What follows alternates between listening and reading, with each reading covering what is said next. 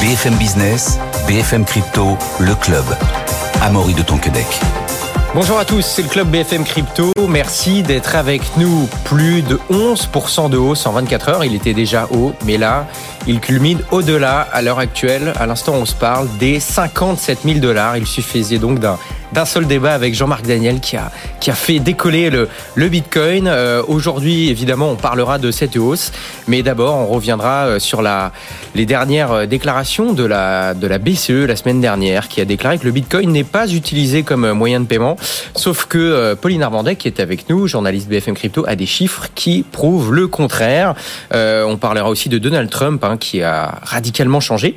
Lui qui considérait le Bitcoin comme une arnaque il y a quelques années, il dit maintenant qu'il peut, je cite, euh, vivre avec.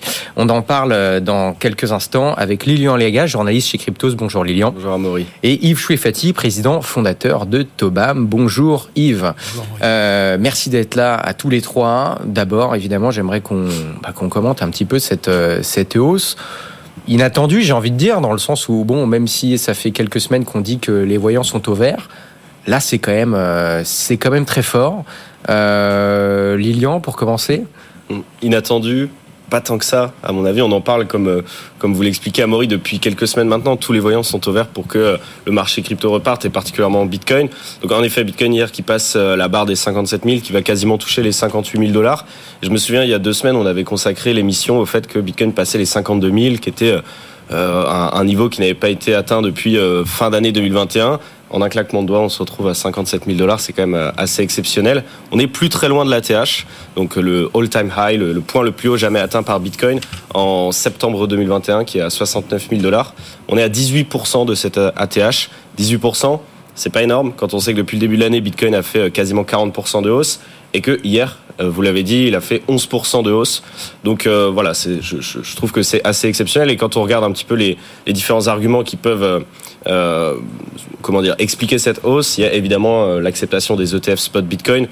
On le disait, c'est pas forcément un sell de news, c'est plus euh, le début d'une nouvelle ère pour Bitcoin, l'ère de l'institutionnalisation de cet actif, l'ère aussi de euh, la régulation euh, pour Bitcoin, qui ne l'était pas aux États-Unis, qui l'est maintenant d'une certaine manière, puisqu'il est enveloppé dans un produit d'investissement financier qui est régulé aux États-Unis, euh, qui va pouvoir être euh, euh, utilisé par les investisseurs particuliers et les investisseurs institutionnels.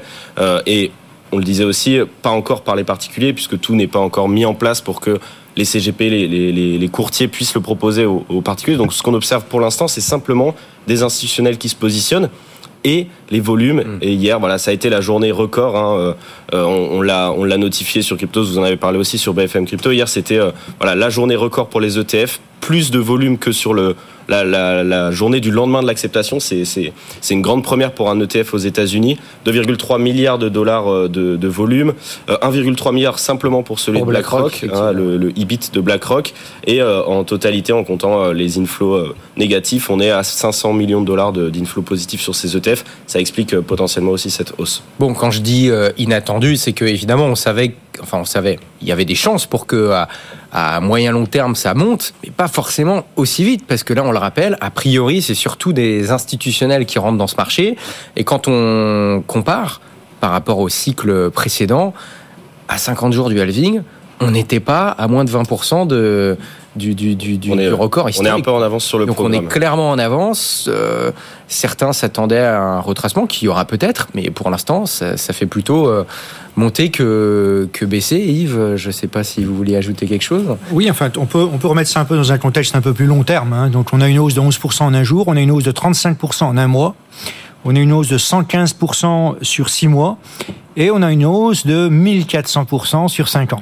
Hein, donc, euh, tout ça, ça s'inscrit quand même dans une tendance euh, qui ne se dément pas. Euh, à, Tona, à Tobam, on aime bien regarder trois paramètres dans le Bitcoin. Il y a son prix, dont on est en train de parler. Il y a sa volatilité. Alors, autant euh, le prix augmente, autant le risque est en train de baisser. Alors, expliquez-nous. Alors, il y a, il y a un paramètre qui, qui, qui, qui- qui relie un peu le prix et, et la, et la volatilité, c'est l'adoption. Hein, vous le savez, il y a 21 millions de bitcoins en tout. Si tout le monde en veut, bah, ça fait grimper le prix. Hein, c'est ça qui lie l'adoption et le prix. Et c'est pourquoi, pourquoi c'est lié à la volatilité? Parce que la volatilité, c'est l'incertitude. Hein, le bitcoin, euh, souvent je dis que le bitcoin n'est pas encore une, monnaie, c'est un projet de monnaie. Donc le bitcoin, c'est une start-up. Et un truc qui est très difficile à faire, c'est de pricer une startup. Personne ne sait pricer une startup. Parce qu'une startup, ça peut aller à zéro ou ça peut valoir un jour 10 000 milliards. Hein, et en fait, la, volatilité euh, du Bitcoin, elle reflète ce dilemme entre les deux horizons. Et il y a une chose qui va rassurer progressivement les gens, c'est l'adoption. Plus l'adoption se fait, plus le prix monte et plus la volatilité baisse. Eh bien, restez, avec nous. L'adoption, justement, on en parlera avec Pauline Armandet dans quelques instants, avec euh, les récents propos de, Donald Trump. Mais continuez, Yves. Donc, plus l'adoption progresse, euh, plus, finalement ça rassure, et donc moins c'est volatile. moins c'est volatile, et plus le prix augmente. Et en fait, on a sur le Bitcoin, comme sur beaucoup d'autres actifs, on a un dilemme dont nous, investisseurs, on est, euh, on est, auquel on est confronté tous les jours, c'est est-ce qu'on achète pendant qu'il est encore pas trop cher, parce qu'aujourd'hui il n'est pas cher le Bitcoin par rapport à, à son potentiel. Hein. Il n'y en a que 21 millions, il y a 100 millions de millionnaires sur la planète. Donc il y a 0,2 Bitcoin par millionnaire sur la planète. Hein, donc, euh, pour vous, alors 57 000, c'est pas forcément cher. Yves, pour vous, si on devait, alors c'est très compliqué, mais là, si on devait pricer pour vous la, valeur du Bitcoin alors, Pricer la, la valeur du Bitcoin, c'est quelque chose qui se fait en la comparant à d'autres actifs. Si un jour la capitalisation boursière du Bitcoin rejoint celle de l'or, bah, le Bitcoin vaudra à peu près 500 000 dollars. S'il doit se rapprocher du dollar ou d'une autre grosse monnaie internationale, là on parle en millions de dollars, pour un Bitcoin. Tout ça, évidemment, c'est un des scénarios possibles. L'autre scénario, c'est que ça vaut zéro. Hein. C'est un actif qui est risqué, qui est encore en, qui est encore en, genèse. Euh, mais effectivement, c'est quelque chose qui peut euh, aller d'un côté à zéro, de l'autre côté, valoir beaucoup, beaucoup plus cher que 57 000. Et donc, le dilemme auquel on est exposé, c'est est-ce qu'on l'achète maintenant, quand il n'est pas cher mais très risqué, ou est-ce qu'on attend qu'il soit moins risqué Mais on risque de le payer plus cher. Mais on va le payer plus cher. Et c'est ça le, dilemme. D'ailleurs, hier, on a fait un débat avec Nathalie Janson et Jean-Marc Daniel sur or versus Bitcoin. Quel serait le, meilleur, comment dire, l'actif qui, nous protégerait le plus de, l'inflation? Euh, Débat à retrouver, évidemment, en replay, en podcast et sur YouTube. On parlait d'adoption, Pauline. Euh, Donald Trump, en fin de semaine dernière, s'est exprimé. Lui, hein, je le disais tout à l'heure, qui, qui considérait le Bitcoin comme une arnaque il y a quelques années finalement, il dit qu'il pourrait vivre avec. Tiens. Bah oui, en fait, euh, c'était sur Fox News et il a déclaré, je cite, Je vois de plus en plus de gens qui veulent payer en bitcoin et c'est quelque chose d'intéressant. Je peux donc vivre avec d'une manière ou d'une autre. Alors, euh, il faut quand même replacer cette citation euh, et notamment dans le contexte dans lequel il a exprimé ça. On lui posait la question du rôle en fait des monnaies digitales de banque centrale et de voilà de l'éventualité de, de l'arrivée du, du, bitcoin dans, dans, un État, dans un pays. Et donc, ce qu'il a d'abord dit, c'est que lui, il avait évidemment une claire préférence pour le dollar, mais qu'en revanche, un système décentralisé euh, comme le Bitcoin, évidemment, bah, il pouvait euh, a priori très bien euh, s'en accommoder de la manière, enfin, dans le sens où ben, les personnes qui veulent en posséder ben, voilà, puissent elles-mêmes posséder leur propre argent et pas forcément passer par, par des intermédiaires. Et donc, deux réserves quand même à, ce qu'il a dit, sa préférence pour le dollar et également, évidemment, la nécessité et la volonté aussi de créer une règlementation euh, du secteur crypto. Euh, donc ça, c'est ce qu'il a déclaré.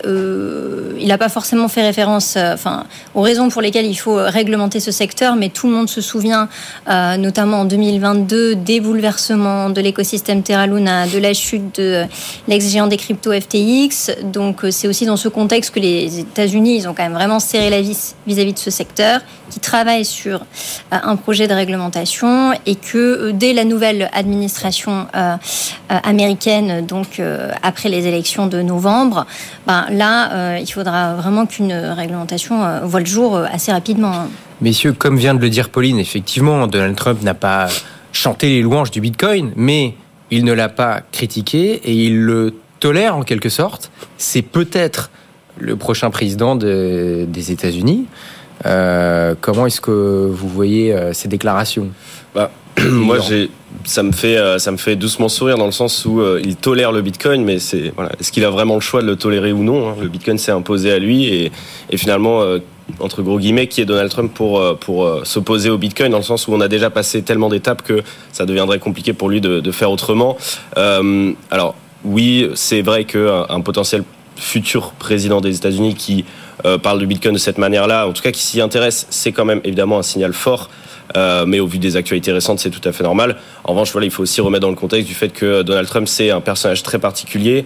C'est quelqu'un qui a une histoire aussi euh, très proche de l'écosystème des cryptos. Hein. On se souvient qu'il a lancé différentes collections de NFT avec lesquelles euh, il a quand même encaissé euh, quelques dizaines de millions de dollars. Donc bon, voilà, je, je moi je prends ce, ce, cette cette annonce de Donald Trump comme un, un symbole de plus pour dire que le Bitcoin est fait parler en tout cas, donc c'est intéressant. Yves Chouefati. Moi, ce, que ça, ce à quoi ça me fait penser, c'est une frontière qui est souvent au milieu de l'Atlantique entre l'approche américaine et ce que j'aime malheureusement à, parler, à, décrire souvent comme une certaine approche européenne. En Europe, on a souvent tendance à regarder les nouvelles technologies euh, à l'aune du bien et du mal. On va se poser la question est-ce que c'est bien ou est-ce que c'est mal? Souvent aux États-Unis, on va regarder euh, ça à l'aune du est-ce que ça marche ou est-ce que ça marche pas. Et si ça marche, on va essayer d'en tirer profit. Ce que vous dites, c'est qu'aux États-Unis, on serait beaucoup plus pragmatique qu'en Europe, où on essaie de donner un jugement tout de suite sur. Voilà, et, c'est vraiment une approche qui, touche beaucoup les, nouvelles technologies. Hein. on va euh, très souvent, en Europe, rater le coche. Hein. on a raté le coche d'Internet en disant l'Internet c'est mal. Hein, moi, je, me, je, suis, je, suis, beaucoup moins jeune que, que, toi, je me rappelle très bien. De l'époque, on me disait effectivement, l'Internet, c'est vraiment mal, il faut pas en faire. et finalement, ben, tout Internet appartient aux États-Unis maintenant. Ensuite, on a dit la finance, c'est mal. Du coup, euh, en Europe, avec la grande contribution de la BCE, on a réussi à mettre à genoux toutes les banques. Et on n'a plus de secteur bancaire à l'échelle mondiale en Europe. Hein. Toutes les grandes banques sont américaines. On se retrouvera ici dans dix ans. Et effectivement, je pense euh, très fortement que une très grosse partie euh, des cryptos seront possédés par l'intermédiaire d'ETF. Hein, c'est ça qui va effectivement complètement libérer l'expansion de, de, de, la crypto. En parlant des ETF, est-ce qu'on peut comparer euh, les récentes déclarations de Donald Trump bah, au changement, voilà, à Larry Fink, bah, à, ce qu'a, c'est objectif, à ce, qu'a dit Larry Fink. On le rappelle, Larry Fink, PDG de BlackRock, qui aujourd'hui est l'ETF le plus euh, capitalisé des 11 ETF Bitcoin Spot qui ont été acceptés aux États-Unis début janvier. Larry Fink, qui qualifiait le Bitcoin, je crois, en 2017 d'indice du blanchiment d'argent. Aujourd'hui, il fait la promotion du, du Bitcoin euh, via, euh, via les ETF. Euh, est-ce qu'on peut comparer le comment dire ce, ce, retournement de veste entre guillemets de Larry Fink à celui de Donald Trump? Ben, Effectivement, je pense qu'ils sont comme tout le monde. Hein, quand on, a, on est confronté à quelque chose de nouveau, on va le questionner. Et on va le questionner en posant y compris des questions négatives. Puis à un moment donné, on va comprendre le sujet et on va se dire ben, qu'est-ce que je peux construire sur ce sujet? Souvent en Europe, on en est encore à le questionner. Et on n'en est pas encore à construire un écosystème ou un business autour de ça. Et je pense que Larry Fink, euh, avec euh, quelques années d'avance sur, Donald Trump, a retourné sa veste, comme tu le dis, mais s'est dit simplement j'ai compris le truc, j'ai compris la proposition de valeur et je vais essayer d'en tirer avantage. Et en ce qui concerne Donald Trump, euh, Pauline par exemple, est-ce qu'il n'y aurait pas un objectif politique derrière, sachant que dans son camp, il y a des, il y a, des personnes qui sont crypto-friendly, on va dire? Bah, hum, se prononcer sur le Bitcoin de manière favorable alors qu'en 2021 euh, il en parlait, le qualifiait comme une arnaque, euh, c'est vrai qu'on a l'impression quand même d'un euh, argument de campagne pour pouvoir aussi bah, voilà, convaincre de nouveaux électeurs et une nouvelle base. Donc c'est vrai qu'on peut toujours se poser la question de la stratégie politique derrière euh, un tel euh, argument. Euh, et enfin moi j'en parlais récemment avec un, bitcoiner qui est là dans l'écosystème depuis très longtemps. Et il, m'expliquait que en fait c'était pas forcément aussi bon pour l'image des bitcoiners que la figure de Donald Trump, enfin comme tu le disais Lilian, voilà soit favorable aussi à cette crypto monnaie euh, alors que euh, bah, on, connaît euh, évidemment le personnage. Et donc aussi pour l'image du Bitcoin, même s'en servir comme argument de campagne, c'est peut-être pas forcément non plus, en tout cas, très bon pour la communauté en soi, même si ça permettrait de démocratiser. Alors, argument de campagne, pour l'instant, je ne sais pas. En tout cas, il n'est pas forcément favorable, mais il a dit il, sous-entend qu'il n'est pas forcément défavorable aujourd'hui. ce qui est intéressant de, constater, c'est que les, euh, les démocrates, eux, qui étaient plutôt proches de l'écosystème via euh, SBF, ont pris un peu leur distance depuis les histoires euh, d'FTX. Lilian, est-ce que vous avez quelque chose à ajouter là-dessus?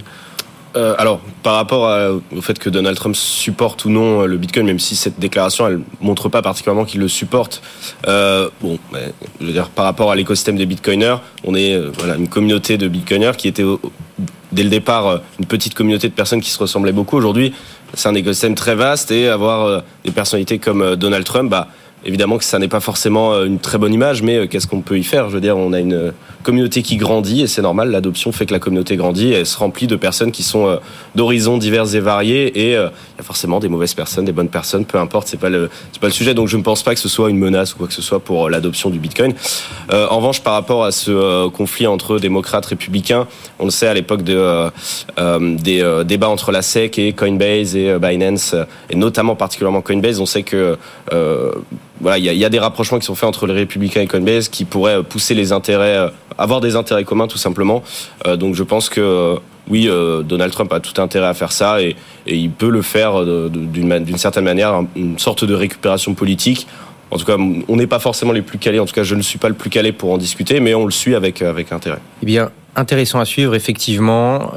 Pauline, après Larry Fink, après Donald Trump, qui change d'avis sur le Bitcoin, la BCE, elle, pour l'instant, persiste. Euh, la semaine dernière, elle avait déclaré que le Bitcoin euh, n'est pas utilisé comme moyen de paiement, sauf que euh, tu as des chiffres qui contredisent ces propos-là.